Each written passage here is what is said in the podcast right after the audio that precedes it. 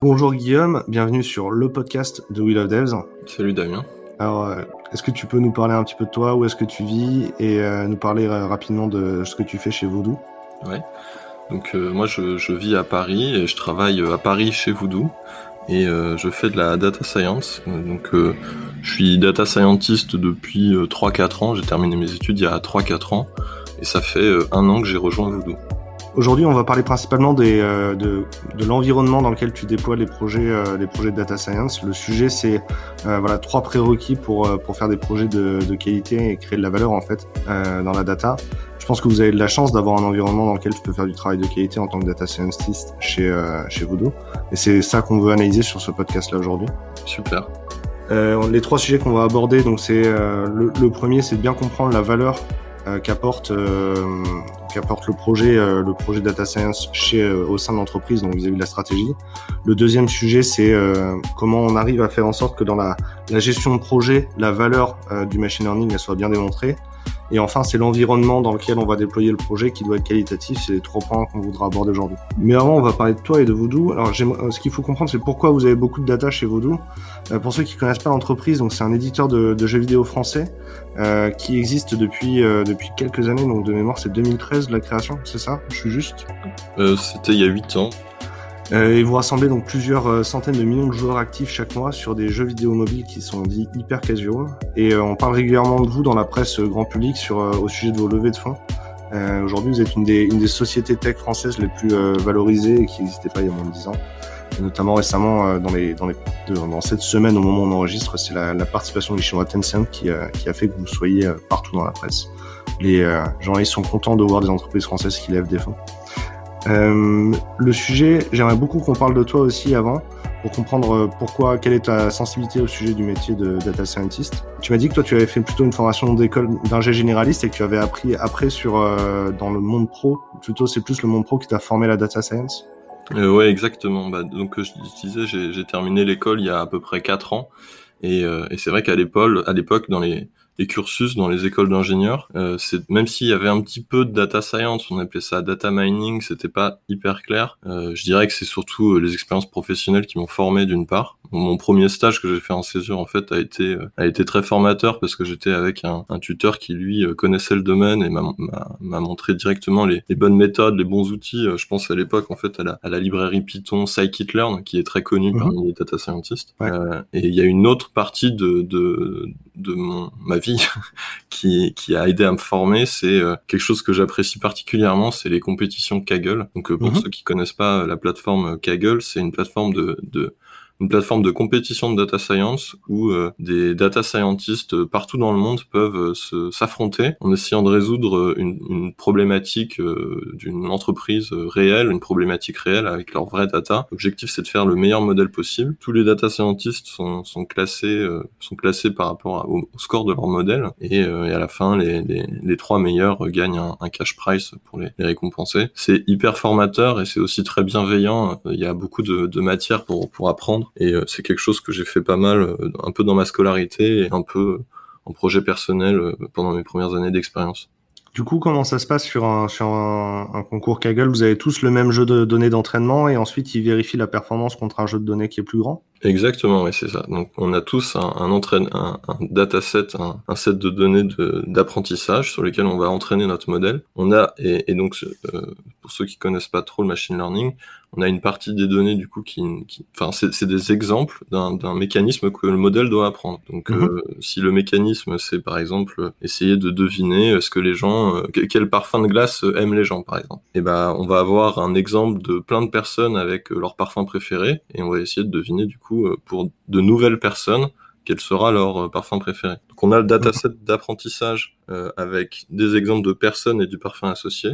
On a aussi un dataset d'évaluation, c'est-à-dire avec juste des personnes notre modèle, du coup, par rapport à ce qu'il a appris, il doit donner des réponses, mais il connaît pas vraiment ses réponses encore. On, on mhm. envoie ses réponses sur la, la plateforme Kaggle, donc on connaît pas les réponses. Et la plateforme Kaggle, qui, elle, a les réponses euh, stockées sur leur serveur, peut calculer un score automatique sur euh, des milliers de personnes et dire, ah, en fait, ton modèle a, bien deviné que, par exemple, la vanille est, le meilleur parfum et que, par exemple. Ouais. Du coup, le, le, parfum ici, dans ce cas-là, c'est la classe. On est sur, un, sur la performance d'un classeur à chaque fois C'est ça. Alors là, dans, dans l'exemple que j'aurais donné, ça serait une classification de, de, de parfums préférés. Euh, il y a plusieurs types de modèles principaux. Il y a les, les enfin de catégories de modèles. Il y a donc les, les classifications qui permettent de deviner, enfin qui permettent d'essayer de prédire une, une catégorie de, de pour, pour, ta cible, enfin une catégorie. Mhm. Euh, il y a des régressions, c'est-à-dire une classe. Ouais il y a des régressions qui essaient de deviner euh, euh, un chiffre, un chiffre entre euh, moins l'infini plus l'infini. Euh, et puis du coup pour euh, ces deux tâches, il y a donc il y a, d'autres catégories de modèles, mais elles sont moins utilisées dans l'industrie. Et donc pour ces deux types de, de tâches, on a toute une toute une panoplie de familles de modèles, certains plus anciens, peut-être plus utilisés dans les dans les entreprises classiques, d'autres plus plus à la mode. Je pense au deep learning, ouais. peut-être pas mal pas mal cherché dans, dans la enfin pas mal pas mal recherché dans l'académie et, euh, et peut-être utilisé dans quelques startups même si c'est plus plus difficile de d'intégrer ça dans une entreprise classique. Euh, c'est quoi ton intuition sur les sur les pros? Tu m'as dit que tu avais gagné certaines compétitions, tu avais fait des bons scores sur certaines compétitions. C'est quoi ton intuition? Euh, Qu'est-ce qu'il faut comprendre pour euh, pour performer sur sur des compétitions Kaggle alors on a eu la chance de, de, de, gagner une des compétitions Kaggle en équipe euh, quand on a travaillé chez euh, BNP Paribas à Cardiff avec des collègues de l'époque. Euh, il y, a, beaucoup de facteurs qui nous ont aidés à, à avoir un bon score. un des facteurs, je pense, c'était on était tous passionnés par le domaine. En fait, c'était pas la première compétition qu'on faisait et c'est un apprentissage qui s'est fait sur quand même quelques années. on avait un environnement où on était beaucoup de data scientists dans la même équipe, ce qui peut être assez rare en fonction des organisations. Du coup, on pouvait pas mal échanger les uns avec les autres pour continuer d'apprendre. Euh, je dirais que une des qualités d'un data scientist qui veut progresser, c'est d'être très rigoureux, de, de donc c'est-à-dire, euh, en fait, quand on crée un modèle, on, on, va tester des idées. On sait pas vraiment quel modèle sera le meilleur, donc on va tester le modèle 1, le modèle 2, le modèle 3. Et euh, donc faut d'une part avoir la volonté de tous les tester, parce qu'à la fin, en fait, si c'est le modèle Z qui fonctionne et que bah, c'est le dernier qu'on a testé, faut aller jusqu'au bout pour le tester et voir qu'il y a de la qui, qui fonctionne bien. Il faut être rigoureux pour justement euh, pas oublier le modèle Z et pas s'arrêter au X ou au Y parce que on se dit oh ça c'est un peu plus compliqué à faire, je testerai euh, à la fin. Euh, bon, c'est certaines des choses que j'ai retenues. Après, encore une fois, je pense que c'est surtout un travail à long terme hein, et, et, puis c'est le résultat d'une passion qu'on a menée depuis, depuis pas mal d'années avec mes, mes, anciens collègues. Ouais, du coup, ton intuition, c'est de quand même aller chercher un modèle plus complexe pour. Enfin, vu que le modèle qui va gagner, c'est le modèle qui est le plus performant faut pas hésiter à aller chercher des modèles plus complexes à tester les modèles plus complexes en premier, c'est ça En fait, quand je dis, euh, bah, ce qui fonctionne, c'est euh, trouver la bonne idée. Et la bonne idée, ça peut être euh, trouver le bon modèle. Mais quand on fait un modèle de data science, il y a d'une part le modèle, mais il y a d'autre part comment il est entraîné, comment il est configuré, il y a quelles données tu lui donnes. En fait, quelles mmh. données tu lui donnes, il y a quel périmètre de données tu lui donnes, donc quel type d'exemple. Ouais je reprends l'exemple de mes glaces, c'est est-ce que tu lui donnes l'ensemble des personnes de ton dataset? Est-ce que pour une raison ou pour une autre, tu enlèves une partie des personnes parce que ouais. peut-être par exemple les données seraient de moins bonne qualité pour ces personnes? Et euh, un dernier aspect, c'est euh, quelles caractéristiques de ces personnes tu vas mettre, tu vas donner au modèle, comment tu vas les représenter?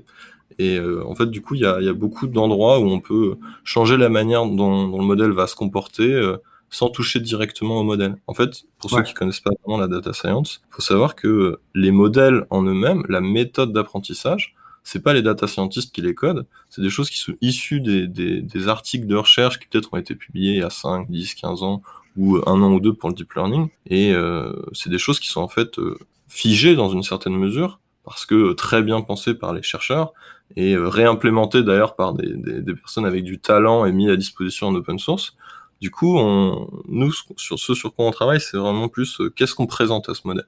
Et ça, et ça ouais. fait des grandes différences parfois.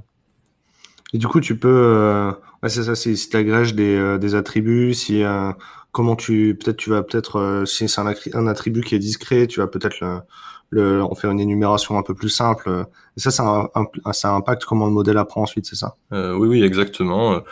si je devais donner un, un, exemple simple avec un modèle simple, le modèle le plus classique qu'on voit, euh, qu le premier qu'on apprend, c'est la régression linéaire. C'est-à-dire, mmh. on a un certain nombre de, de, de critères. Ça va euh, donc euh, des critères numériques, euh, par exemple, euh, allez, quelque chose de très bête. Quel âge a la personne?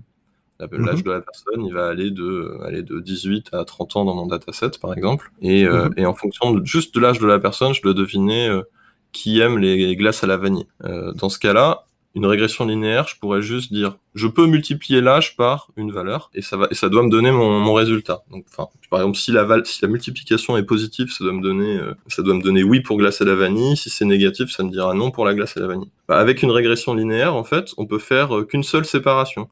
On peut dire que, euh, on, peut faire en fait que on peut choisir que un seuil entre 18 et 30 ans et dire, par exemple, ceux qui seront plus de 24 ans aimeront la vanille, ceux qui ont moins de 24 ans n'aimeront pas, on peut pas faire des décompositions plus simples. Et en fait, si ça se trouve, enfin, ou plus compliquées.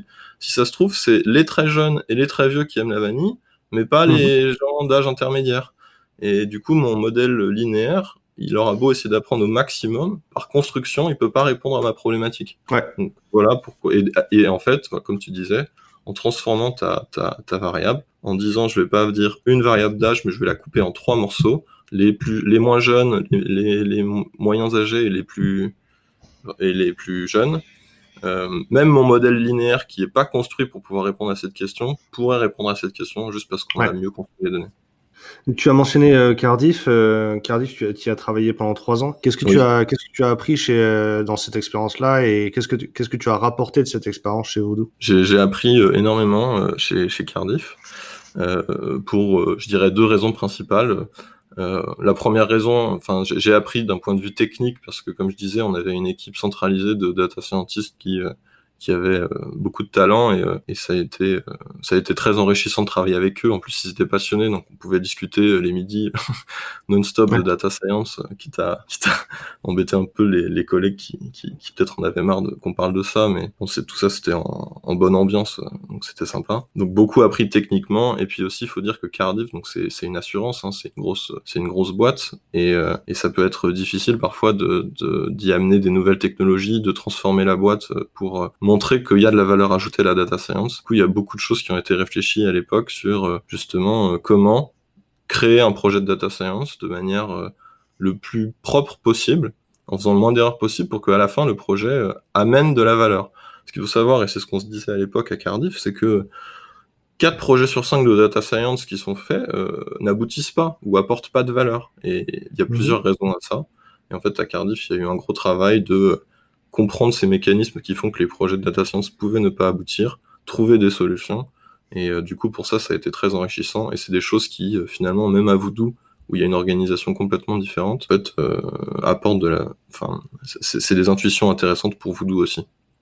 Ouais, donc c'est pour ça que tu as des, pour ça que tu es exigeant en fait sur le contexte autour du projet. Quoi. Exactement, et c'est pour ça qu'une des clés hein, pour, euh, pour que le projet de data science réussisse, c'est par exemple avoir, un, avoir une volonté d'avoir une haute qualité technique sur euh, le projet de data science en lui-même, mais aussi tous les projets annexes, principalement ceux qui touchent à la data pour avoir une data de qualité, c'est assez important pour la data science. Et, euh, et effectivement, quelque chose qu'on pousse chez Voodoo, c'est toujours augmenter, augmenter ce, ce seuil de, de, qualité technique pour, pour pour que derrière ça puisse débloquer euh, bah, des nouvelles technologies comme la data science. Il y a peut-être d'autres technologies qui seront débloquées par une grande qualité dans les projets. Et, euh, et puis aussi euh, simplement ouais des, des, nouvelles des nouveaux produits métiers aussi, hein, des, des nouveaux produits qui seraient débloqués parce que la qualité de tous les autres projets est grande. Quoi. Et du coup là en l'occurrence euh, chez Voodoo, c'est le projet Autobid sur lequel tu travailles? Alors euh, le, projet d'Autobid, c'est euh, donc on va on va se remettre dans le contexte de Voodoo qui est une, un, un, un, éditeur de jeux vidéo mobile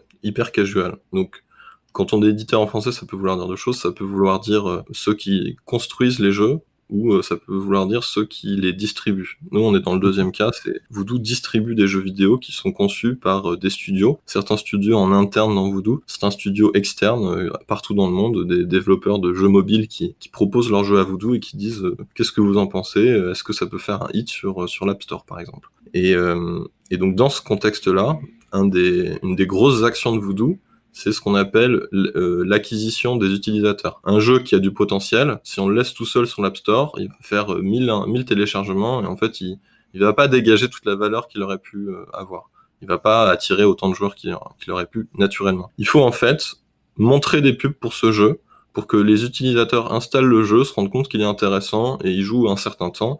Et, et à la fin, le jeu se retrouve avec 500 millions de téléchargements. Pour faire ça, pour acquérir des users, passe par des, en, anglais on appelle ça des ad networks, donc c'est des, des régies publicitaires mhm. euh, pour lesquelles on va pouvoir leur dire, ok, toi tu vas afficher des pubs sur euh, plein de médiums, Facebook, peut-être d'autres applications mobiles. Moi je suis prêt pour et, et, et, donc si tu affiches des pubs de jeux, euh, tu vas peut-être déclencher des installations chez les utilisateurs. Moi je suis prêt pour chaque installation que tu fais à te donner par exemple 20 centimes de, de dollars ou 20 centimes d'euros. Donc euh, toi tu gères le nombre de pubs que tu dois afficher, moi je te, je te, je te paye à la, à la conversion on appelle ça. Mhm. Et euh, le but d'Autobid c'est de savoir combien on est prêt à payer ces régies publicitaires par install pour pouvoir euh, euh finalement équilibrer ce qu'on va dépenser sur le jeu en termes d'acquisition donc de, de, publicité et ce que les, les utilisateurs qui une, fois seront dans le jeu et, et une fois qu'ils joueront dans le jeu, une fois qu'ils apporteront des revenus à travers le jeu, euh, nous donneront. On a un objectif de marge et euh, par exemple il y a des jeux où les utilisateurs vont rester très longtemps, euh, vont jouer beaucoup et, euh, et, en fait rapporteront pas mal de revenus. Et ben donc ces jeux-là, on va peut-être être prêt à les acquérir pour plus d'argent que euh, des jeux euh, peut-être un peu moins un peu moins intéressants où on se lasse plus vite où là euh, il faudra justement il faudra justement dire aux régies publicitaires je, te donne un peu d'argent mais je te donne pas plus que 10 centimes de dollars. Du coup un, ad network pour les dans la vraie vie c'est les réseaux publicitaires c'est Clear Channel c'est les réseaux qu'on voit dans les métros c'est euh, Média Transport euh, c'est donc c'est des gens qui gèrent des réseaux d'emplacement et qui les monétisent sauf que sur le web ils sont ils sont pas matériels ces emplacements c'est des c'est les encarts de publicité du pre-roll sur des sur différentes choses. Euh, et vous, donc, vous leur indiquez un, un coût par installation, c'est votre enchère, c'est le bid, autobid. Et euh, le but, c'est de calculer aussi du coup le, la, la, lifetime value, la valeur vie du, du, joueur, du joueur que vous avez acheté de cette façon-là pour garder une rentabilité. J'ai bien résumé? C'est exactement ça. Du coup, euh, on, on, on, nomme en fait la quantité de revenus qu'un utilisateur va nous apporter euh, LTV, lifetime value, et mm -hmm. c'est cette, c'est cette quantité que finalement, si on arrive à calculer ou à modéliser avec du machine learning, euh, on va pouvoir utiliser pour dire, euh, pour pouvoir dire euh, à combien on est prêt à acquérir cet utilisateur. Qu'on... Donc je donne un exemple très simple. Euh, si la lifetime value est de 50 centimes et qu'on a un objectif de marge à, à 20%, on est prêt à acquérir l'utilisateur à euh, jusqu'à. alors non, je... ça va être être dur de faire ce calcul-là. 40 centimes. 40 centimes, exactement. 40 centimes. Effectivement. Voilà. Oui, parce qu'en fait, du coup, pour qu'on ait un ordre de grandeur, c'est un, un, initiateur, il est monétisé via la publicité. Donc, un initiateur, il peut te rapporter, il peut rapporter en valeur vie 50 centimes sur plusieurs mois, c'est ça? Et ça, c'est un défi en soi déjà. Ouais, c'est ça. Euh, donc nous, la plupart de nos jeux, c'est des jeux hyper casual, c'est-à-dire des jeux auxquels on joue un petit peu, peut-être qu'on va s'en lasser euh, au bout d'un moment. Il euh, y a, y a pas tant de d'achats dans l'app à part à part des, des peut-être des choses qui justement permettent de ne plus avoir de publicité pour euh, soutenir les développeurs de. Et, euh, et du coup, effectivement, finalement comme dans tous les jeux, hein, le plus longtemps l'utilisateur joue au jeu, le plus de revenus il va rapporter. C'est très variable d'un jeu à l'autre. Aussi, en fonction des jeux, euh, les utilisateurs euh, peut-être sont plus appétents à, à euh, acheter des choses à travers la publicité qui leur est montrée dans le jeu, et donc euh, potentiellement rapporteront plus d'argent ou moins d'argent. Tout ça, c'est très variable, mais et, et l'ordre de grandeur, si tu veux savoir, c'est c'est pas que ça dépend des jeux, hein, mais en hyper casual, les gens se lassent plus vite que quelques mois. Je dirais mm -hmm. que mhm. c'est euh, un mois. Ouais. Et, euh, et, du coup, un des défis pour toi, c'est d'avoir une, une état critique sur le jeu de données. C'est compliqué d'avoir des données d'apprentissage, euh, surtout vous publiez les jeux très régulièrement. Ouais. Du coup, c'est souvent un nouveau jeu sur lequel tu es en train d'essayer de faire l'acquisition. Alors, euh, en termes de, de, de données d'apprentissage, pour le coup, à Voodoo, on est, on est, on est privilégié sur euh, un point, c'est que euh, comme on est un énorme publisher, un énorme éditeur de jeux, on a euh, on a lancé, allez, je dirais, il y, a au moins une centaine de jeux ou au moins 150 jeux qui ont été lancés sérieusement. Et il y a encore beaucoup plus de proto de prototypes de jeux qui ont été testé ouais. mais pas forcément lancé. Et en fait, ça nous donne un, un historique très riche de euh, comment les utilisateurs, euh, en fait, euh, enfin à, à, quel point les utilisateurs euh, aiment jouer à un jeu, n'aiment pas, se lassent, etc. Je, je pense qu'on arrive à beaucoup, on a beaucoup plus de matière pour essayer de modéliser cette LTV que euh, n'en aurait un autre publisher avec seulement cinq jeux publiés. En fait, ils ont, ils ont moins d'exemples sur lesquels ils peuvent, euh, ils peuvent voir dans le passé, euh, comment a évolué la LTV des utilisateurs. Nous, on a beaucoup d'exemples différents, donc euh, on pourra faire des modèles, des modèles euh, peut-être un peu plus avancés ou un peu plus riches. C'est ça, parce que du coup, le, un des enjeux, c'est d'arriver à prédire la, la, la LTV euh, dans les premiers jours de l'installation. C'est ça, sur les, sur, à partir de la D1, D3, D7.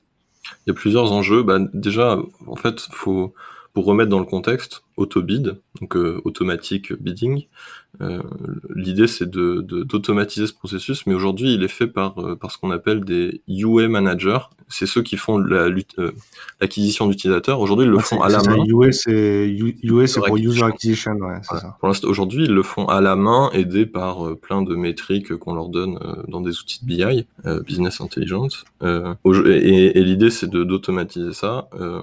Et mais du coup, automatiser ça représente, il y a plusieurs challenges par rapport à ce que euh, peut-être un UF ferait euh, très bien à la main. Euh, bah, un des challenges, comme tu dis, c'est euh, le launch, le launch du jeu. Mhm. En effet, on peut pas, en fait, on peut pas avoir une idée de combien un utilisateur va aimer jouer au jeu ou pas au jeu avant de savoir si le jeu est intéressant ou pas. Et donc, dans une certaine mesure, faut acquérir déjà pas mal d'utilisateurs avant de voir est-ce que les utilisateurs aiment ce jeu et avant de savoir euh, combien va être leur LTV. Donc on est obligé de bider un peu à l'aveugle au début, c'est la phase de launch et c'est quelque chose que pour l'instant bah, eux, eux gèrent. Peut-être à terme l'objectif. C'est que c'est pas tellement en aveugle, c'est-à-dire qu'ils le font avec des intuitions, c'est de l'expérience. Euh, ils, ils, ont, ils, ont, appris des choses. Ça fait quoi? Ça fait du coup 8 ans. Tu me disais que ces gens-là, ils font l'acquisition, ils, savent des choses, ils le font pas forcément. Oui, oui, je, pour revenir à ce que je disais, quand je disais à l'aveugle, c'est à l'aveugle par rapport aux données que notre modèle peut utiliser, c'est-à-dire un historique de, de lifetime value. Au launch, cette lifetime value n'existe pas parce qu'on n'a pas d'historique, mais eux, ils ont l'historique de leur expérience, ils ont des connaissances humaines qu'on peut pas transcrire dans le modèle comme ça. Euh, et, c'est ça qu'ils utilisent. Du coup, le, le, au launch, le, le, jeu de données qui est généré, qui va servir à apprendre ensuite, c'est un jeu de données qui est qui est, qui est au final euh, euh, à figer ce que ce qu'ont appris les UA managers. Et donc le, le modèle, il va quand même être biaisé dans son apprentissage, ou, du moins il va apprendre ce que les UA managers ils savaient en fait. Est-ce que je me trompe là-dessus?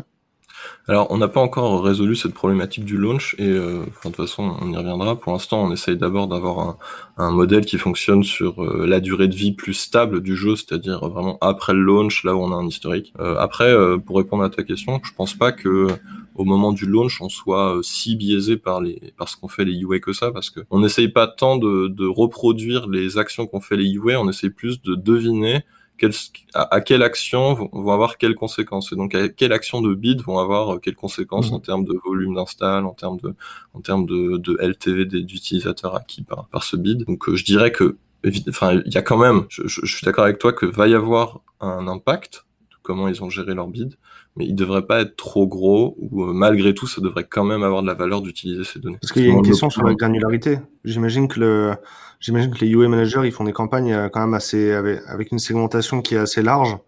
Euh, et ensuite, ils vont raffiner ça et le modèle, il va, il va vous permettre d'être encore plus fin ensuite, c'est ça? Ouais, le modèle va apporter euh, plusieurs avantages. Euh, comme tu dis, un des avantages, c'est, euh, enfin, pour, pour te mettre en, dans, dans le contexte de comment on fait avancer Autobid. Aujourd'hui, Autobid, on, pour, pour qu'il se mette en production, enfin, pour, pour, le mettre en production de manière saine, de manière avec une bonne qualité, on met pas du machine learning tout de suite. On met d'abord une petite formule issue de ce que les UF font on essaye de mhm. reproduire leur euh, mode de fonctionnement euh, à travers des petites règles et des petites formules. Je dis petites parce qu'elles sont peu complexes par rapport à la complexité du problème. Effectivement, ces formules, elles ont vite une limite quand euh, on a peu d'installations, enfin quand, quand sur un petit périmètre, par exemple pour un pays, on essaie de deviner la LTV, pas de tous les utilisateurs d'une app, mais un petit segment d'utilisateurs. Donc par exemple les utilisateurs que sur euh, un, pays, euh, que sur une campagne publicitaire particulière de ce pays, que sur une régie publicitaire particulière sur les, qui va essayer d'acquérir des utilisateurs. Et en fait parfois sur ce petit périmètre on a peu d'installations.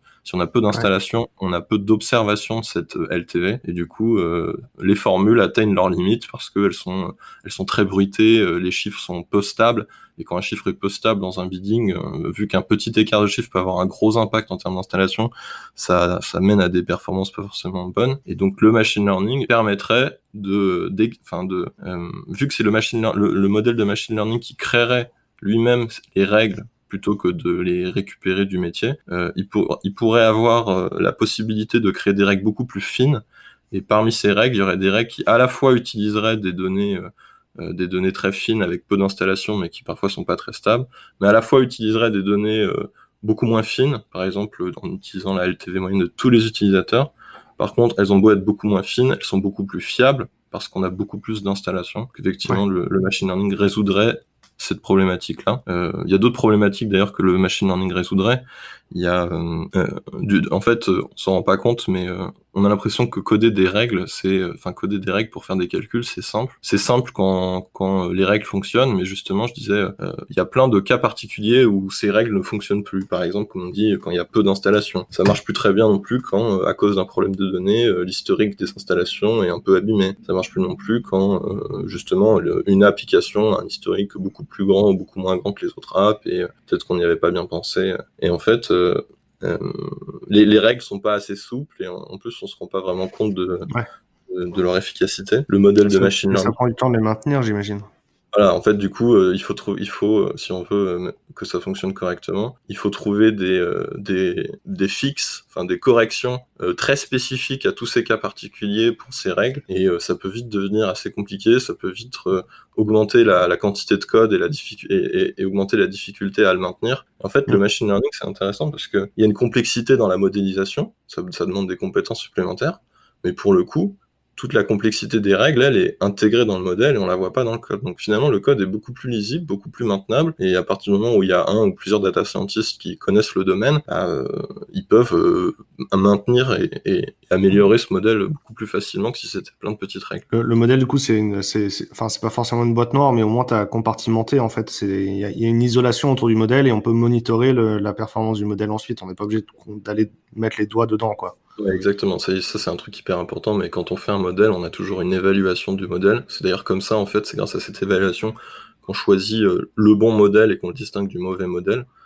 On, évalue plusieurs modèles sur la même évaluation. Et donc, euh, même si on comprend pas le détail de ce que fait le modèle, quoique il y a des méthodes d'interprétation de modèle, mais c'est un autre sujet, euh, on, on, est sûr de sa performance. Et effectivement, on a distingué la partie modélisation ou règle de la partie euh, data, de la partie euh, cleaning et, euh, et, bon, enfin ça fait un projet plus propre et comme c'est plus propre, c'est de bien meilleure qualité et, et on, le risque opérationnel est beaucoup plus faible du coup. Et du coup, les, les UA managers aujourd'hui, tu passes beaucoup de temps avec eux?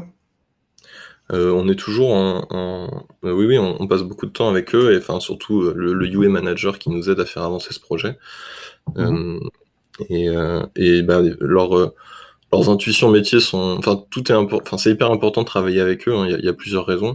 Euh, d'une part, euh, ils ont eu les intuitions métiers pour euh, construire les premières règles.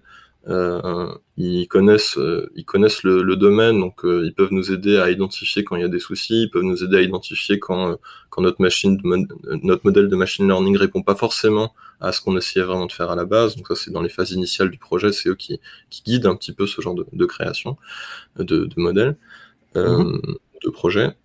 Euh, mais en fait, euh, euh, enfin, ce qui est important, c'est que si on fait si on fait Autobid, c'est il y, a une raison, c'est que eux ils ont beaucoup de valeur sur plein d'autres sujets que bidding que le bidding. Et, et Voodoo comme on disait c'est une grosse boîte, enfin c'est une boîte qui, qui édite plein de jeux. Et ils ont et, en fait automatiser ce bidding pour les jeux, ça leur permettrait de se focus sur des tâches avec beaucoup plus grande valeur ajoutée tester des nouvelles régies publicitaires, euh, tester des, euh, se, se, focuser beaucoup plus sur la partie euh, qu'est-ce qu'on montre comme publicité pour les jeux, par mhm. exemple. Enfin, il y a d'autres d'autres sujets comme ça, mais ah, c'est être plus stratégique qu'opérationnel parce que le, le, le, but de passer sur Autobid, c'est de leur permettre de travailler sur des des sujets plus stratégiques, quoi. Ouais, effectivement, effectivement. Et, et puis, comme tu dis, tu as raison, le fait d'avoir un système pour tout ça, bon, ça, ça pose des, des questions de risque opérationnel. Euh, qu'est-ce qu'on fait si le système fonctionne pas, mais au moins la, la responsabilité est centralisée sur, euh, sur un groupe et du coup, euh, c'est peut-être plus facile. Enfin, finalement, ça, serait, ça, ça va peut-être rassurer les, les UA qui ont cette responsabilité aujourd'hui de que leur bid se passe correctement, quoi. que leur acquisition se passe correctement. Et, et du coup, c'est comment tu relèves le. C'est un défi en soi de leur démontrer que le modèle il va créer de la valeur. Et comment tu comment vous relevez ce défi-là? C'est euh, est-ce qu'ils n'ont pas peur que euh, le, modèle il fasse les choses moins bien qu'eux, par exemple? Il y, a, une problématique, mais ça c'est valable dans toutes les sociétés et pour tous les mhm. projets, de, valoriser finalement le machine learning et de, montrer euh, la vraie valeur ajoutée que ça peut apporter. Quand je dis la vraie valeur ajoutée, c'est que parfois on peut avoir l'impression que le machine learning est, pas aussi bon que ça en a l'air à cause des, problèmes, enfin, à cause de, ce que j'avais dit tout à l'heure, c'est-à-dire que dans les entreprises, classiquement, quatre projets de machine learning sur cinq peuvent, peuvent échouer. Euh, et, et, et, c'est pas forcément à cause du machine learning, ça peut être parce qu'on décide de faire un projet de machine learning, on commence à faire un modèle, et en fait on se rend compte un peu trop tard que euh, le modèle n'est pas performant sur les datas qu'on nous a données, ou que en fait on a beau faire un modèle performant, en fait le métier n'a pas besoin de l'utiliser parce qu'on n'avait pas bien compris comment eux fonctionnaient, ou, ou, ou alors simplement on a un modèle de machine learning, il serait utile au métier, mais dans une grosse entreprise ça peut être trop coûteux parfois de le, le, mettre en production dans le système informatique qui lui est euh, un peu antique et euh, pas fait pour ça. Euh... C'est ça les trois, les trois facteurs d'échec d'un projet de data science pour toi. Le premier, c'est euh, on n'a pas compris, il créait pas de valeur parce qu'on n'avait pas compris le métier. Le deuxième, c'est une question d'adoption parce que euh, on, il l'utilise pas. Comment je l'explique Pourquoi il l'utilise pas? Euh, Oui, ça pourrait être ça. C'est-à-dire le, le, enfin le deuxième, ça pourrait être le, le modèle n'apporte pas forcément suffisamment de valeur euh, pour que le métier l'utilise. S'il avait fonctionné, il, enfin pardon, si, si, le modèle avait été performant, il aurait pu apporter de la valeur au métier, mais euh, parfois les modèles ne fonctionnent pas parce que le modèle n'arrive pas à apprendre des choses intéressantes et du coup le métier ouais. peut pas l'utiliser. Enfin, le, le, le, premier sujet, c'est on n'a pas compris euh, le métier. Ouais. Le deuxième sujet, c'est euh, le, le, deuxième point, c'est que c'était pas assez performant. Et le troisième point, c'est la mise en production. Euh, le, on n'a pas réussi à coller correctement le, sur le sur le SI de l'entreprise ou du moins c'était peut-être trop coûteux de le faire tourner. Donc ouais. c'est le la qualité points, de hein. l'environnement technique. Ouais. C'est peut-être les trois principaux d'après toi. J'en rajouterais un ou deux. Je rajouterais euh, le fait que le métier voulait pousser du de la data science ou un modèle de data science sans vraiment comprendre à quoi correspondait ce modèle et en fait sans se rendre compte que techniquement c'est pas vraiment réalisable. Donc il y a de l'énergie mmh. qui a été investie pour au final dire mais on peut même pas modéliser cette problématique là où les outils n'existent pas encore. Euh. Donc ça, c'est du coup un, un, défaut de compétences data science euh, au moment où le, le projet métier a été décidé. Euh, et puis dernier problème, euh, j'insiste du coup sur celui-là parce qu'en vrai il est très important, c'est quand la, la qualité de la, de la, donnée est pas suffisante. Qualité, ça peut vouloir dire euh, soit qu'il y a des erreurs dans la donnée, soit simplement que la donnée n'est pas assez riche pour euh, faire la modélisation dont on a besoin. On a parlé de cinq points là, mais ces cinq points sont assez fréquents en termes de cause d'échec d'un projet de data science, et, euh, et c'est quelque chose sur lesquels, euh, bah, du coup, euh, grâce à mon expérience à Cardiff, je, je, suis beaucoup plus sensible parce que justement on les avait identifiés et qu'on avait trouvé des méthodes pour pour pas que ça se, pas ça se produise, et, et en fait j'essaye de, de, de les appliquer chez Voodoo, mmh. et donc on parlait, ta question c'était euh, est-ce que c'est un enfin comment on, on, on, est sûr que euh, enfin comment on peut démontrer la valeur du, de, du, du, modèle de machine learning et montrer que ça enfin montrer qu'il est performant? Bah la réponse c'est euh, on va pas faire le machine learning directement dans le projet et le mettre en production et voir si ça marche. On, on commence d'abord par les règles dont j'ai parlé tout à l'heure les règles qui reproduisent ce que font les, les, les UA managers parce que euh, on, on, commence déjà commencer avec ces règles c'est challenging. On, ça, ça, ça, ça, en fait réussir à implémenter ces règles simples qui ont rien à voir avec la data science, ça implique déjà d'avoir résolu le problème de l'environnement IT qui, il faut, il faut que ça fonctionne dans l'environnement IT. Ça répond à la problématique de on a bien compris le besoin métier, il y a vraiment une utilité. Euh, ça répond au problème des datas parce que on a déjà réussi à créer des règles sur ces datas, donc on pourra faire quelque chose de plus compliqué en termes de modélisation. Ça répond à la problématique de le modèle va fonctionner parce que si une règle simple y arrive, un modèle va pouvoir faire mieux. Voilà. Mmh. Et, euh, et, du coup, euh, et, et, en fait, déjà, c'est challenging, hein, parce que réunir toutes ces conditions, ça nous prend déjà plusieurs mois de projet, voire plusieurs euh, trimestres de projet. Et c'est là où, où, en fait, on, si on avait commencé par de la data science directe et qu'en fait, au bout de neuf mois, on n'avait toujours pas quelque chose en prod, on nous aurait dit, mais c'est la data science qui, qui fonctionne pas on aurait eu du mal à, expliquer que ouais, non, c'est pas ça. C'est juste que c'est compliqué de mettre un projet euh, de qualité en, en, production et ça prend du temps, surtout quand, quand il peut y avoir plein d'embûches sur le chemin. Tant pas de la règle logique qu'elle soit plus performante elle, est, elle marche et où elle marche pas. Mais c'est une règle logique, elle est claire. Alors que si tu avais mis un modèle apprenant tout de suite, on aurait tout de suite commencé à mesurer sa performance, chercher à comprendre pourquoi il est pas performant. Et donc, euh, donc euh, on, on, va mettre cette règle simple en production et, euh, et on va on va mesurer sa performance et on va comparer sa performance avec la performance du modèle de machine learning qui aura été rapide à construire parce qu'on avait des, on a déjà du coup toute cette stack technologique et toutes ces réflexions en amont. Et on va pouvoir et, et, du coup on va pouvoir très vite dire ce que le modèle apporte si oui combien. Et si le modèle n'apporte pas c'est pas dramatique ça arrive mais on aura mis peu de temps sur la partie modèle machine learning dans tous les cas. Donc on aura pu le montrer. Et donc ça c'est important pour moi parce que c'est ce genre de, de c'est ce genre de démonstration par l'exemple qui qui montre un peu, voilà, quelle est la valeur de la data science sur ce projet. Montrer que ça peut avoir de l'impact, ça, si ça rate, ça aura pas eu un gros coût, et qu'en fait, souvent, c'est pas la, la, data science qui est la problématique quand on essaie de, le mettre en production. Tu as dit que c'était un projet qui, euh, qui durait plus, depuis plusieurs mois. Vous êtes organisé en équipe. Si j'ai bien compris, toi, tu travailles dans une équipe qui, est, euh, qui fait partie d'un groupe d'équipes data.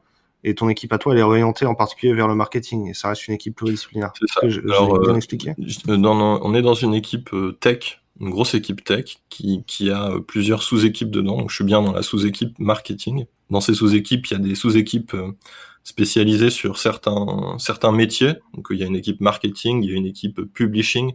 Publishing, donc c'est l'édition, la relation avec les studios qui construisent les jeux vidéo. Il y a une équipe, mhm. euh, il y a une équipe gaming. Et en fait, il y a des équipes tech, pure tech, qui se concentrent sur améliorer les qualités des stacks techniques. Donc, il y a une équipe data, il y a une équipe infra, euh, il y a une équipe. Euh, l'équipe data, c'est l'équipe de Michael, c'est ça? Avec qui on fait l'article. L'équipe data, c'est l'équipe de Michael, et, donc eux, on, est beaucoup en, contact avec eux parce que on, on, essaye avec eux de voir comment euh, on peut améliorer au maximum la qualité de la data et, des process data. Je lui ai montré le sujet euh, la semaine dernière, il, il est pressé d'écouter le podcast parce qu'il m'a dit que effectivement c'est le sujet dont on parle régulièrement. Et pour les auditeurs, euh, vous pourrez retrouver le, le sujet avec l'article avec Michael et son équipe sur le blog un peu plus tard après la publication de, de ce podcast. Super. c'est technique sur Airflow en ah, C'est les bonnes pratiques autour d'Airflow, euh, parce que visiblement, il euh, n'y a pas beaucoup de documentation autour d'Airflow. Ils ont beaucoup de choses à raconter sur le sujet. Ouais, ça va être intéressant. Et du coup, c'est ça. Tu, eux, ils m'ont parlé beaucoup des data jobs, par exemple de comment ils sont maintenus. Ça nous permet, attends, ça me permet presque de faire une transition sur le troisième sujet, sur l'environnement technique, euh, sur euh, le, le, fait d'avoir, euh, le, le, fait d'arriver en fait à, à mettre un, un, environnement de production. Moi, je me rends pas compte. Du coup, dans ta dans ta semaine, tu, tu m'as dit que tu passais deux trois jours à faire du code, c'est ça? Oui, oui, c'est quand même la, majorité de mon occupation. Euh, coder et faire avancer le projet. Euh, il y a, euh, je dirais qu'il y a quand même un jour sur les cinq occupés à, à faire la partie gestion de projet du, de Autobid, c'est-à-dire la relation avec les UA, leur dire où est-ce que ça en est et leur expliquer qu'est-ce qu'on fait pour être sûr qu'on est dans, sur, le droit chemin, entre guillemets. Il y a une relation mhm. avec les partenaires externes. Par exemple, il y a un partenaire externe qui nous aide à justement mettre tout ça en production qui nous fait euh, l'automatisation des bids, c'est-à-dire que nous, on propose des bids et eux vont les déployer sur euh, sur les différentes régies publicitaires. Et, euh, et puis bon, bah il y a, des parties annexes. Enfin, il y a plus, enfin je veux dire, il y, a une, dernière journée qui, qui n'est pas ces deux choses-là, qui est plus faire de la veille data science. C'est hyper important, hein, ça. Je j'en ai pas parlé, mais je pense que tous les data scientists seront d'accord avec moi. Avoir du temps pour continuer à, à, à apprendre dans ce domaine, c'est très important. D'autant plus que euh, ce que j'ai appris il y a trois ans, et je, vais pas dire obsolète, mais, euh, le, domaine avance à une vitesse folle, surtout dans le domaine du deep learning. Et, j'ai beau avoir essayé de continuer de me former euh, grâce aux compétitions de data science en deep learning, je, pense qu'en un an, on peut être dépassé par ce qui, ce qui sort. Quoi. En vrai, je pense que dans tous les métiers, on a besoin de le faire. C'est juste que on l'oublie régulièrement dans chacun dans notre métier qu'on doit euh, qu'on doit se former. Donc je pense que l'environnement de l'environnement dans lequel vous travaillez, tu m'as dit que c'était principalement du Python. Oui, alors euh, surtout du Python. Euh, pourquoi Python Bon, d'une part parce que on a, la plupart de notre équipe avait des compétences dans ce domaine, mais dans la data science, enfin dans le machine learning, c'est c'est le langage phare avec R. parce que, comme je disais, les modèles en eux-mêmes sont pas codés par nous, ils sont codés par des gens qui ont des, des, des, ingénieurs qui ont lu les papiers de recherche et qui les ont implémentés de manière très très efficace. On peut pas refaire cette implémentation facilement et ça aurait pas vraiment de sens. Et la plupart des implémentations sont soit en Python, soit en R. Et on a privilégié le Python parce que par rapport au R, c'est plus un langage de programmation sur lequel on va pouvoir mettre en prod, mettre en prod des projets. Donc euh, notre stack euh, data science c'est en Python. Et c'est c'est plus intéressant que le Java à cause de cet écosystème. C'est plus intéressant. Euh, J'imagine il y a des gens qui utilisent du JavaScript quand ils ont des jeux de données en JSON, mais vous, vous utilisez des, du SQL principalement pour le jeu de données. Oui, nos, nos, bah on a, on a on a deux niveaux de de granularité de données. On a des, des, granularités de données très fines qui prennent énormément de place. Donc là, c'est vraiment du, du NoSQL et il y a des jobs en, en Scala qui sont faits par les, les data engineers. Euh, Mhm. où on, on, travaille sur une maille un peu plus grossière. Enfin, nos, nos groupes d'utilisateurs sont un peu plus un peu plus gros. Du coup, on s'en sort avec des bases de données classiques SQL et, c'est avec ça qu'on travaille. après, on, aurait pu manipuler du JSON avec Python, hein, ça, ça empêche pas. Mais, mais pourquoi on utilise Python? C'est parce que vraiment cet écosystème de modélisation existe quasiment qu'en Python. Et par rapport au Java, typiquement, il y a quelques années, il y a 5-6 ans, il y avait Weka, par exemple, en Java, qui existait, qui permettait de faire des modèles de machine learning, mais c'est devenu complètement obsolète, si j'ose dire. Hein. C'est euh, D'une part, les, les, bons algos de machine learning maintenant sont réimplémentés en Python, voire euh, maintenus en Python. Et, et pour une autre raison, beaucoup de Python, c'est que le deep learning, les, les, les, librairies phares en deep learning euh, codé par Facebook, donc euh, la librairie PyTorch, codé par Google, la librairie TensorFlow, c'est euh, disponible sur Python ou sur, euh, sur R, mais pas sur Java. Ouais, c'est Weka, c'était très recherche. Hein. On a essayé d'utiliser en production, c'était les API, c'était pas fini, la documentation n'était pas là. J'ai jamais déployé mon Weka en production. Ce qui est marrant, c'est que scikit-learn, par exemple, la librairie phare pour les algos de machine learning classique en, Python, il euh, y, a, pas mal de chercheurs en fait qui, d'ailleurs des Français, hein, qui bossent sur, ce, sur cette librairie. Et, euh, en fait, malgré le fait que ce soit des chercheurs, la librairie est très professionnelle, très bien maintenue et, euh, le niveau de qualité ou de documentation est très élevé en fait. Ah, tu m'as donné envie de recoder notre machine learning en Python. Les, un des sujets du Python aussi, c'était la performance.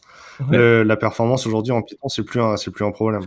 Ouais, c'est, c'est hyper intéressant la manière dont ce langage est créé. C'est un, c'est un langage interprété, donc effectivement, il est, il est lent. Il est, si on fait une boucle ou euh, par exemple une boucle en Python, c'est 100 fois plus lent qu'une boucle en, en C++ ou 50 fois plus lent qu'une boucle en Java, en ordre de grandeur. Mm. Et en fait, le modèle, lui, euh, il est aussi rapide qu'il soit, qu'il soit utilisé en Python ou en C++. Pourquoi? Parce que comme je disais, ces modèles, c'est des modèles qui ont été codés par, euh, par des, ingénieurs de talent. Et en fait, ils sont codés en C++, ils sont compilés, et ils sont importés par Python directement. En fait, avec Python, on peut charger du code compilé, l'utiliser. Comme en fait, dans un modèle de machine learning, 99% du temps de calcul, c'est le temps du modèle ou le temps de la, de la transformation de données, mais qui elle aussi est compilée euh, grâce aux librairies comme Pandas. Euh, finalement, la partie interprétée du code en Python pour faire du machine learning, elle est négligeable et donc la vitesse est excellente. Qu'est-ce que vous faites en fait pour améliorer la qualité de l'environnement du modèle ensuite? C'est-à-dire que le, tout à l'heure tu mentionnais que chez Cardiff, vous avez, enfin, ou du moins que dans certains projets il peut y avoir du legacy et que du coup c'est compliqué de brancher. Chez Vodou, vous n'avez pas forcément, euh, j'imagine pas forcément la, un SI qui a 20 ans et qui a été codé en COBOL. Donc les, qu'est-ce que, quels sont les challenges en fait? Qu'est-ce qu'il faut faire pour euh, améliorer l'environnement de, de, de production quoi?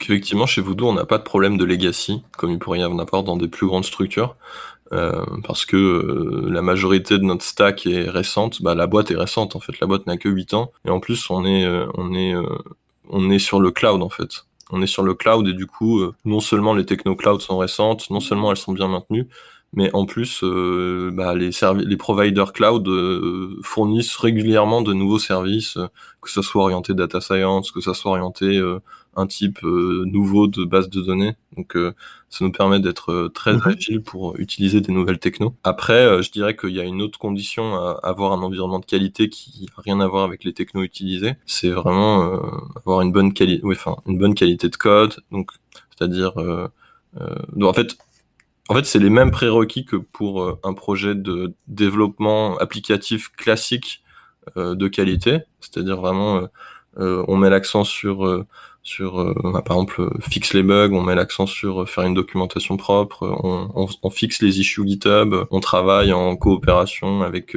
enfin les uns les autres avec Git et on fait pas de copier-coller. C'est des trucs qui tombent sous le sens que d'ailleurs je maîtrise moins parce que c'est vrai que la manière de travailler en data science c'est un peu différent. Il y a une deuxième chose qui est importante, qui est propre au projet data science cette fois, c'est la qualité de la data. Euh, une petite déviation dans la data à cause d'un problème, euh, un job qui a pas tourné par exemple, peut avoir des conséquences catastrophiques pour le modèle. Euh, et, et, pour régler ces problèmes-là, du coup, on fait beaucoup de monitoring data, on fait beaucoup de détection d'anomalies sur la data.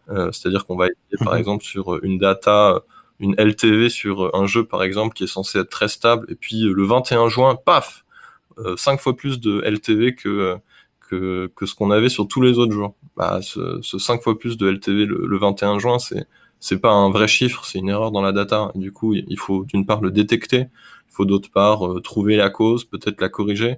il faut euh, peut-être mhm. faire des mécanismes de correction automatique pour le modèle pour pas qu'il utilise cette information qui, qui l'induira en erreur. donc je dirais que ça passe par des initiatives supplémentaires qui sont de, de cet ordre. Détection automatique, rémédiation automatique de data, enfin de, de problèmes data, et puis et un dernier point, je dirais que ça passe par des process peut-être enfin qui, qui, sont pas encore en place, hein, mais sur lesquels on réfléchit, euh, des process pour savoir dès qu'une data est modifiée ou dès qu'il y a un incident sur une data, que tout le monde soit dans la boucle ou en tout cas tous les gens euh, intéressés par cette information soient dans la boucle, puissent avoir des news, puissent euh, très vite savoir que l'impact que ça peut avoir pour eux. Donc ça passe aussi par finalement une organisation spécifique mais donc euh, sur laquelle on réfléchit avec Datacore et, et Michael. Du coup, dans, autour du projet, qui sont les interlocuteurs clés en fait pour, euh, pour toi et pour ton équipe? Les interlocuteurs clés, ça serait euh, euh, donc Mathieu chez les UA managers, c'est celui qui, qui, qui, chapeaute le projet du côté métier et euh, qui nous donne des qui nous donne des tuyaux sur, enfin des explications sur comment eux travaillent. Euh, il, il, vérifie aussi que le projet continue d'aller dans la bonne direction, à la bonne vitesse par rapport aux besoins du métier. Euh, il y a, il y a Mathieu, euh, Mathieu, y a Mika du côté data, Mika et son équipe en général, qui, qui, qui du coup, bah, on est en, on est en lien avec eux quand on a des demandes data, quand on a des, des questions data, questions soit pour une connaissance qui nous manque, soit pour un incident qu'on qu'on a peut-être détecté ou qui pourrait être là. Il y a Nousser aussi, hein, qui est dans la partie euh, data analyst, euh, enfin qui est chez les data analysts. Donc eux, ils font ils font la plupart des reporting de, de business intelligence pour euh, les différents métiers. Lui, comme il est très consommateur de la data, il voit souvent des, enfin, c'est lui qui peut détecter des incidents data. Et du coup, on est en contact pas mal par rapport à ça. Et puis après, bah, il y a notre équipe marketing qui, elle, travaille concrètement sur le projet, le produit. Moi, je trouve ça hyper intéressant que tu sois dans, dans une équipe euh, métier au final. C'est-à-dire que t'es pas euh, dans un club de data scientist dans une tour d'ivoire, euh, tu es un data scientist dans une équipe métier. Et c'est c'est je trouve enfin je trouve ça original c'est hyper intéressant. Et je t'avoue que c'est pour ça que j'ai voulu finalement démissionner de Cardiff. L'environnement à Cardiff était incroyable. On était dans cette tour d'ivoire de data scientist mais on a pu faire exploser notre niveau technique grâce à ça. C'était c'était hyper intéressant. On a aussi pu finalement euh, bah, construire ces réflexions sur la data science parce que c'était le but de notre équipe. Ce que je te dis là, finalement, c'est c'est un gros legacy de ce que j'ai appris à Cardiff. Euh, mais, mais, effectivement, euh, j'ai été intéressé par, par changer de société parce que Voodoo, on proposait quelque chose où toutes les compétences étaient mélangées. et typiquement, quand on veut avancer sur un projet, bah, on n'a pas besoin forcément que de data science, on veut aussi parfois des développeurs, aussi euh, peut-être des gens avec plus une compétence data, on veut peut-être euh, des métiers. Et, euh, et j'ai trouvé que ce paradigme inverse de, de les mélanger dans une équipe, c'était très intéressant, c'était à voir et il fallait que je me fasse mon opinion là-dessus. Et, donc, mhm. je, je, te rejoins que ça permet de faire avancer le projet et que, mais, mais que d'un autre côté, cette équipe 100% data science avait aussi eu pas mal de, de bienfaits chez Cardiff. Ouais, ouais, vous avez pu euh, former aussi des gens, etc. ça devait être cool. C'est ça un des arguments de, venir pour venir chez Vaudou, c'est de dire, euh, euh c'est dire que ouais, vous, êtes, vous avez un environnement, enfin des postes très terrain, euh, très, très proche du business. Vous avez beaucoup d'impact du coup sur ce business-là. C'est si tu si s'il y a des data scientists qui nous écoutent, en vrai, c'est quoi les les bonnes raisons en fait de venir chez chez Voodoo pour faire de, de la data science? S'il y a des data scientists ou même des data ingénieurs ou des data analystes qui nous écoutent je dirais que les, les, intérêts de venir chez Voodoo, c'est que euh, donc il y, en a plusieurs. Il y a déjà ce que tu dis, hein, c'est qu'il y a des postes qui peuvent être très euh, centrés, enfin qui peuvent être focus sur des produits métiers à, à grande valeur ajoutée. Tobit finalement, ça va avoir un vrai, ça va avoir un vrai impact sur le, le business, sur notre société. Et, euh, et c'est très stimulant, c'est très, on est très investi dans le projet, on est investi finalement dans la boîte. Ce qu'on fait a de l'impact et euh, c'est quelque chose que personnellement, moi, je, je cherchais. Hein. Enfin, j'ai toujours cherché dans mon métier. Je veux, je veux, et, c'est d'ailleurs quelque chose qui est dur à trouver quand on fait de la data science. Parfois, on fait des modèles qui seront jamais utilisés. C'est très frustrant. Bah, chez Voodoo, on, la plupart des projets ont beaucoup d'impact. Après, il n'y a pas que des équipes métiers. Il y a aussi des équipes euh, qu'on appelle core, donc infra-core, data-core, qui s'occupent que de l'infra, que de la mhm. data.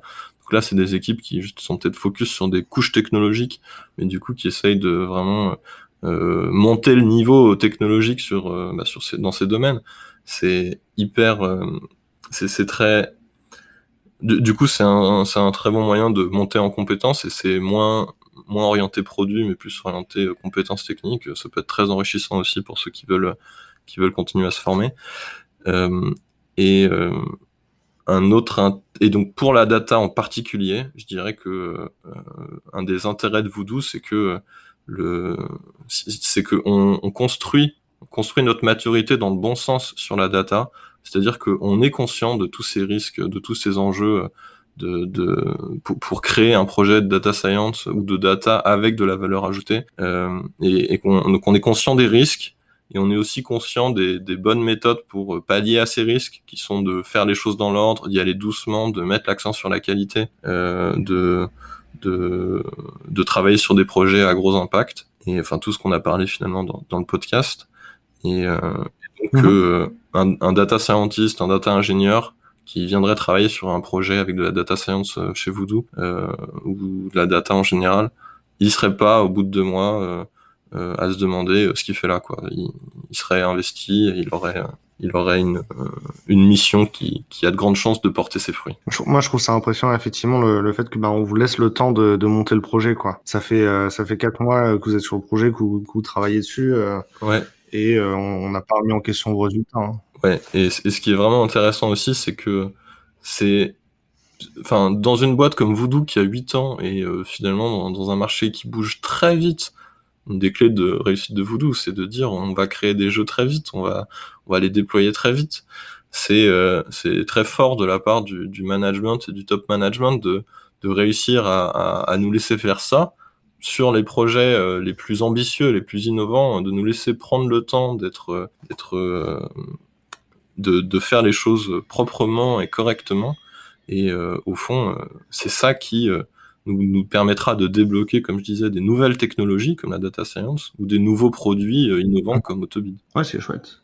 J'ai l'impression aussi qu'il y a beaucoup de bienveillance dans vos échanges. Quand je vois les, quand on a des échanges avec vos différents collaborateurs, c'est, c'est qu'en fait, si on, si on vous laisse le temps, c'est aussi parce qu'il y a, il y a une bienveillance qui est sincère, en fait. Hein. Ouais, il y a de la confiance, effectivement. Par exemple, ceux qui, ceux qui gèrent un petit peu notre, notre, enfin, pas ceux qui gèrent, mais ceux qui nous aident à guider notre planning, euh, c'est les US et Mathieu. Et effectivement, euh, quand on lui dit euh, malheureusement ça, on veut pas aller plus vite que, que, que ce qu'on fait déjà. Si on recrute 10 personnes, on n'ira pas plus vite, on ira plus lentement parce que le temps que les gens rentrent sur le projet, euh, bah, ils vont le, temps qu'ils rentrent sur le projet, ils seront pas forcément à 100%, ils feront peut-être des erreurs et donc si on n'est pas assez pour les encadrer, finalement on perdra du temps, on perdra en qualité ces messages-là, ils les comprennent, ils nous font confiance et du coup, on, avance au, bon rythme.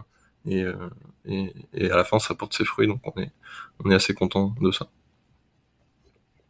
Ok, c'est cool. Du coup, vous recrutez tout le temps On se pose jamais la question, vous avez forcément des, des postes on, ouverts On recrute tout le temps. On a, on a pas mal de postes ouverts, hein, surtout orientés data, euh, data ingénieur, data analyst, euh, data scientist, peut-être un tout petit peu moins parce que justement, il faut prendre le temps de trouver les bons projets. Euh, mais, mais effectivement, sur les deux premiers postes, on recrute beaucoup. Et après, quand je dis on recrute beaucoup, mhm. c'est, je pense aussi qu'on prend le temps de bien recruter et que c'est aussi ça, euh, viser, euh, viser de la, de la, qualité technique, c'est euh, pas se, pas rusher.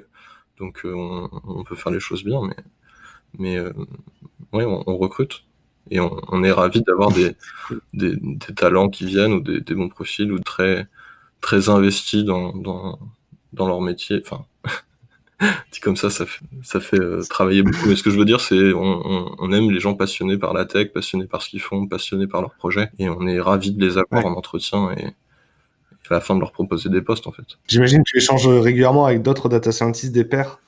Euh, et savoir euh, voilà du coup sur quel canal tu es actif est-ce que je sais pas par exemple tu parles beaucoup de data science sur Twitter? Est-ce que c'est par email? Est-ce que c'est sur euh, sur des, des, des communautés underground? Comment comment on te contacte en termes de communauté, euh, la, communauté de data science que je suis le plus, c'est celle de Kaggle, parce que je trouve que c'est justement, hein, c'est une communauté vraiment bienveillante et euh, où il y a beaucoup de gens passionnés et très investis dans la data science, euh, comme ce que je disais, les profils qu'on, enfin les, profils qu'on aime bien. Et justement, c'est Enfin, il y, a beaucoup de, de, conversations extrêmement intéressantes. C'est marrant de se dire que quand des gens font des compétitions et finalement il y a un cash price à la clé, il y a de la il y a de la renommée, entre, enfin de la renommée virtuelle, mais de la renommée quand même à la clé les gens malgré tout sont prêts à partager leur méthode, à partager leur savoir avec des débutants et les débutants du coup euh, très vite en fait peuvent se retrouver au même niveau que les, mecs qui en font depuis longtemps. C'est euh, vachement euh, stimulant et, et, bienveillant et donc c'est la communauté que j'apprécie particulièrement. après il y a beaucoup de ressources de data science qui, qui circulent par le biais des, des grands pontes du domaine sur Twitter.